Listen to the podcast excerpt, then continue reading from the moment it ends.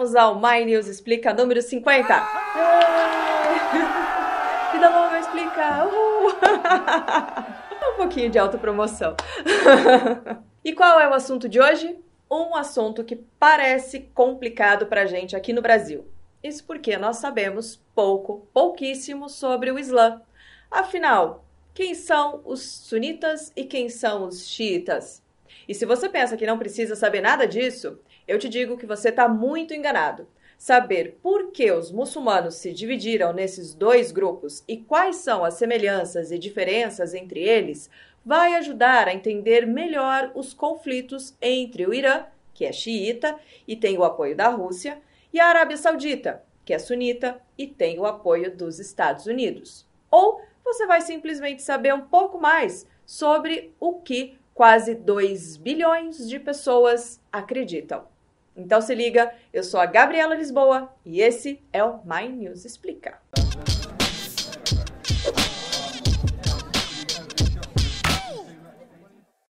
Vamos começar com o Islã, que começou com Maomé. Quer dizer, na verdade, o Islã começou exatamente como começou o judaísmo e o cristianismo, com Abraão, que foi da cidade de Ur, na Mesopotâmia, para a Cananeia, porque Deus prometeu que ele seria o pai de uma grande nação.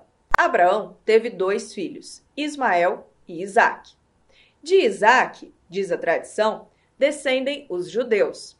Do outro lado, de Ismael, que os muçulmanos chamam de Ismail, descendem todos os árabes. E entre os árabes, lá no ano 571, na cidade de Meca, nasceu Maomé, em árabe, Mohammed. Enquanto Jesus tem um monte de imagem, Maomé não tem nenhuma, pelo menos não feita por muçulmanos. Muçulmano não cultua a imagem. Anota essa aí. Um resumo rápido. Maomé era comerciante. Negociava muito com judeus e cristãos, que eram chamados pelos árabes de o povo do livro. A vida era tranquila até o ano de 610, quando, no mês chamado Ramadã, Maomé repetiu um ritual que fazia todos os anos. Ele se retirou para o Monte Ira, na região de Meca, para jejuar, rezar e dar esmolas para os pobres. Na 17 noite, ele recebeu a visita do anjo Gabriel, o mesmo que visitou Maria, lembra? E assim, Maomé começou a receber o Alcorão. O texto era recitado por ele já que ele não sabia escrever, era analfabeto, mas tinha bons conhecimentos de matemática. Claro que a história é bem complexa e eu teria que fazer um documentário para contar tudo para vocês. Eu nunca falo islamismo, né? Porque islamismo, do ponto de vista acadêmico, né, a gente apenas usa quando está se referindo ao Islã político. Porque na tradução, quando você vai falar islamismo, ele acaba virando Islã político, né? Então eu falo sempre Islã político, eu sempre falo Islã. E eu ainda uso uma expressão de Islã, de muçulmano, que é aquele que se entrega, não aquele que se submete, né? Que é aquele que se entrega de corpo e alma, né? De coração. E nós vamos ter que dar um super pulo no tempo para o ano de 632, quando Maomé morreu aos 62 anos. Só um parênteses, que eu acho bem interessante. Maomé é o grande profeta do Islã, o principal, o último profeta. Mas não é o único. Os muçulmanos acreditam em todos os profetas que existiram antes dele. Isso inclui Abraão, Noé, Moisés, inclusive Jesus. Mas Jesus é só um profeta, não é Deus, porque Deus é um só. Eles não acreditam na trindade dos cristãos. Pronto. Fecha parênteses. Eu adoro parênteses. Eu acho que Garrone botou isso no roteiro para me dar uma indireta. E ele é, é, é mais importante para o Islã porque ele é o mensageiro, né? Porque também existe uma diferença entre ser profeta e ser mensageiro. O mensageiro é sempre aquele que traz uma mensagem diferente para a história é, religiosa, né? Então ele tem esse diferencial por isso. Mas isso não significa, por exemplo, que ele ah, se sobressaia no sentido de que o muçulmano vai desprezar, por exemplo, Moisés, né, o profeta Musa, ou o profeta Isa, que no caso é Jesus. Então, todos os profetas têm os seus lugares e têm a sua respeitabilidade, né? No Alcorão, por exemplo, você tem uma surata, surata, surata é capítulo, né, é do Alcorão 19, que é toda dedicada a Maria. Maria é a única mulher que tem o nome citado no Alcorão. Então, isso não é pouca coisa, né? Maomé morreu e não deixou um sucessor. A maioria entendeu que a comunidade deveria fazer uma votação e escolher o novo líder entre aqueles que conviveram com Maomé, que conheciam o profeta, o estilo de vida dele e assim poderiam passar os ensinamentos ou os exemplos para a comunidade. Esse grupo foi chamado de sunita. Os sunitas eles se consideram um ramo mais tradicional do Islã e que eles defendiam, como eles acreditavam que devia ser a escolha do novo líder? Os sunitas, eles sempre acreditaram que a, a escolha do novo líder já tinha sido feita pelo profeta Muhammad, né? Então, o entendimento naquela época que o braço direito do profeta era Abu Bakr, que era o sogro, né, do profeta Muhammad, né, que era o pai é, da Aisha, né, que foi uma das últimas esposas do profeta, né?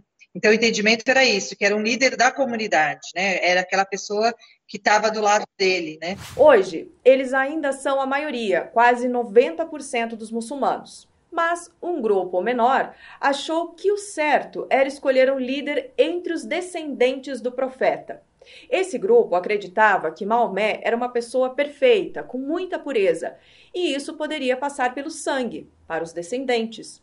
Por isso, eles queriam que o novo líder fosse Ali ibn Abi Talib, que era genro e primo de Maomé e foi inclusive criado por Maomé. Esse grupo foi chamado de Shiat Ali, que significa partidários de Ali. Shiat Ali virou xiita. O pequeno grupo entende que a sucessão ela deveria ser entre a linhagem, porque ele tem aquela ideia de uma sucessão profética. Então, a, a família é uma família profética. Não é só um líder político, é um líder religioso também que carrega uma marca profética. Então, seus descendentes carregariam essa marca. E esse menor grupo, que é conhecido hoje como xiitas, eles apoiam Ali, que era o genro do profeta Muhammad, e da família profética. Por trás disso existe todo um conceito teológico ligado a uma visão pós-morte e até é, nos finais dos tempos, porque essa família profética, e que também é uma coisa que vai distinguir muito xiita e sunita, eles acreditam que os descendentes do profeta Muhammad, eles são, que são os imãs, eles são infalíveis e sem pecado. Então, por isso, não poderia ser qualquer pessoa para assumir a comunidade, a liderança da comunidade, só alguém que possuísse as mesmas características do profeta, tanto no sentido de uma liderança humana política, como numa liderança espiritual. Alguém é muito especial. Desde que houve essa divisão, sunitas e xiitas criaram ritos diferentes. Os xiitas, eles são, eu poderia dizer que eles são mais místicos. Então você vai ter muito mais, é, uma quantidade maior de símbolos, de formas de aproximação. Então, por exemplo, essa, essa ideia de um dos mortos estarem muito presentes, de, de, um culto ao morto, vou usar essa palavra assim, entre aspas, né? Ela é muito presente dentro do xiismo, mas é, no sunismo você não vê tanto isso. Então, eles têm essa diferença. Eu acho que para a gente compreender um pouco é, essas divisões, é como se a gente pensasse no cristianismo. Você tem católicos e você tem protestantes. A base teológica é a mesma. Eles acreditam em Jesus, na morte e ressurreição. No, no, no Islã é a mesma coisa. Eles têm uma base teológica comum que, que constrói essa identidade muçulmana. Mas dentro dessa, desse grande guarda-chuva islã muçulmano, você vai ter é, diferenciações. Mas a essência da crença é a mesma. Só existe um Deus e Maomé é o seu profeta principal profeta, o último profeta. Teologia que está estampada na bandeira da Arábia Saudita. É o que está escrito ali. Hum. Ali chegou a liderar os muçulmanos, foi o quarto califa, mas na hora de passar a liderança para os filhos, isso não aconteceu. Quando chega o momento dos filhos de Ali ocuparem esse, é, essa sucessão, começa novamente as disputas políticas. Então, você tem. É, Ali tinha do, dois filhos, Hassan e Hussein. É, Hassan, ele ocupa, mas ele abre mão desse, dessa, dessa sucessão, dessa liderança e deixa em aberto. Quando chegasse o momento de novamente ocorrer uma sucessão, o irmão dele, Hussein, deveria ocupar. E não deixam Hussein ocupar. E aí começa novamente esse conflito, mesmo sabendo que iria perder esse combate, porque ele estava é, indo para um combate é, com um governo que tinha um exército, ele só tinha 72 pessoas. Ainda assim ele vai para o conflito, porque ele entende que a morte dele poderia produzir algo muito maior do que a própria vida. Então, por isso que os xiitas eles vão ser sempre marcados por uma palavra muito importante, duas palavras, na verdade, muito importante, que é martírio e resistência. E esse martírio, ele vai gerando até os dias de hoje uma identidade de resistência entre eles. Hoje, o Irã é de maioria xiita e a Arábia Saudita maioria sunita. Os dois países disputam a hegemonia do Oriente Médio. O que acirra ainda mais os ânimos é uma reedição da Guerra Fria. Rússia apoia o Irã Estados Unidos apoiam a Arábia Saudita. Esse conflito que a gente que você falou, que começou lá com a morte do profeta Maomé, esse, esse conflito, de certa forma, a gente pode dizer que ele ainda alimenta as disputas no Oriente Médio, já que a gente tem de um lado a Arábia Saudita sunita e do outro lado o Irã xiita? Eu não diria que a, a religião alimenta. Mas eu acredito que em alguns momentos o uso do discurso religioso para fins políticos é utilizado. Então, é, e que também é muito próximo do que a gente vive em outras tradições religiosas. Então, é, é muito importante observar os grupos e observar quem fomenta os discursos, porque se você olhar a religião em si, ela não prega essa divisão da comunidade, independente de sucessão ou não. Ela, a, a proposta é que é, haja uma única comunidade dos crentes. O Islã tem é, várias leituras. Tem uma leitura literalista, né, que são aquelas pessoas que seguem exclusivamente o que está no Alcorão, né, e assim, são extremamente literalistas, né, e a gente sabe que não dá para fazer leituras literalistas, né, nos, nos dias de hoje. Tanto o xiismo quanto o sunismo, eles têm leituras, eles podem ter leituras diferentes, né, nesse sentido de ser uh, uma leitura mais literalista, uma leitura reformista, uma leitura tradicional. Uma... Isso vai depender muito do jurisprudente, vai depender muito da escola de jurisprudência, vai depender muito das comunidades, né, em, em, que, em que país estão essas comunidades islâmicas. Como você pode pegar um exemplo, por exemplo, do lenço, né?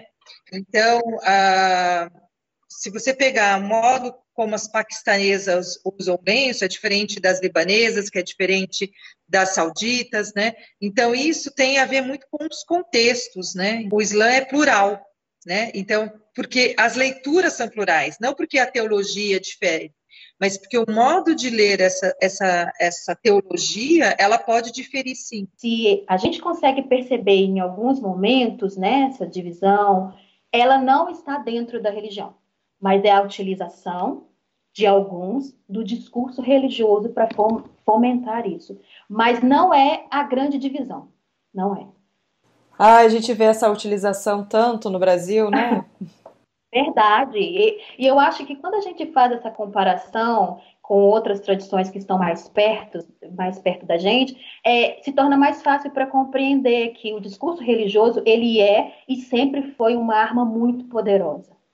Né? Então, por isso que é, eu acho que, ao contrário do que às vezes tenta se ensinar no Brasil, que é, religião, entre outras coisas, não se deve discutir, deve. Deve se discutir e muito, porque ela tem fomentado não apenas as disputas é, internas dentro do nosso núcleo pequeno, mas sim dentro do núcleo maior do social, e a gente está vendo isso de forma muito clara aqui e em todas as partes do mundo. Né? Então não é só uma coisa do Islã, é uma coisa que é preciso pontuar que a religião ela pode ser utilizada como um instrumento de dominação. E a gente tá vendo esse uso da religião cada vez mais, né? Mas e aí? Todo mundo sabendo tudo sobre sunitas e xiitas? Hum? Gostaram? Não esquece de dar like, se inscrever no canal. A gente se vê de novo na semana que vem. Até lá!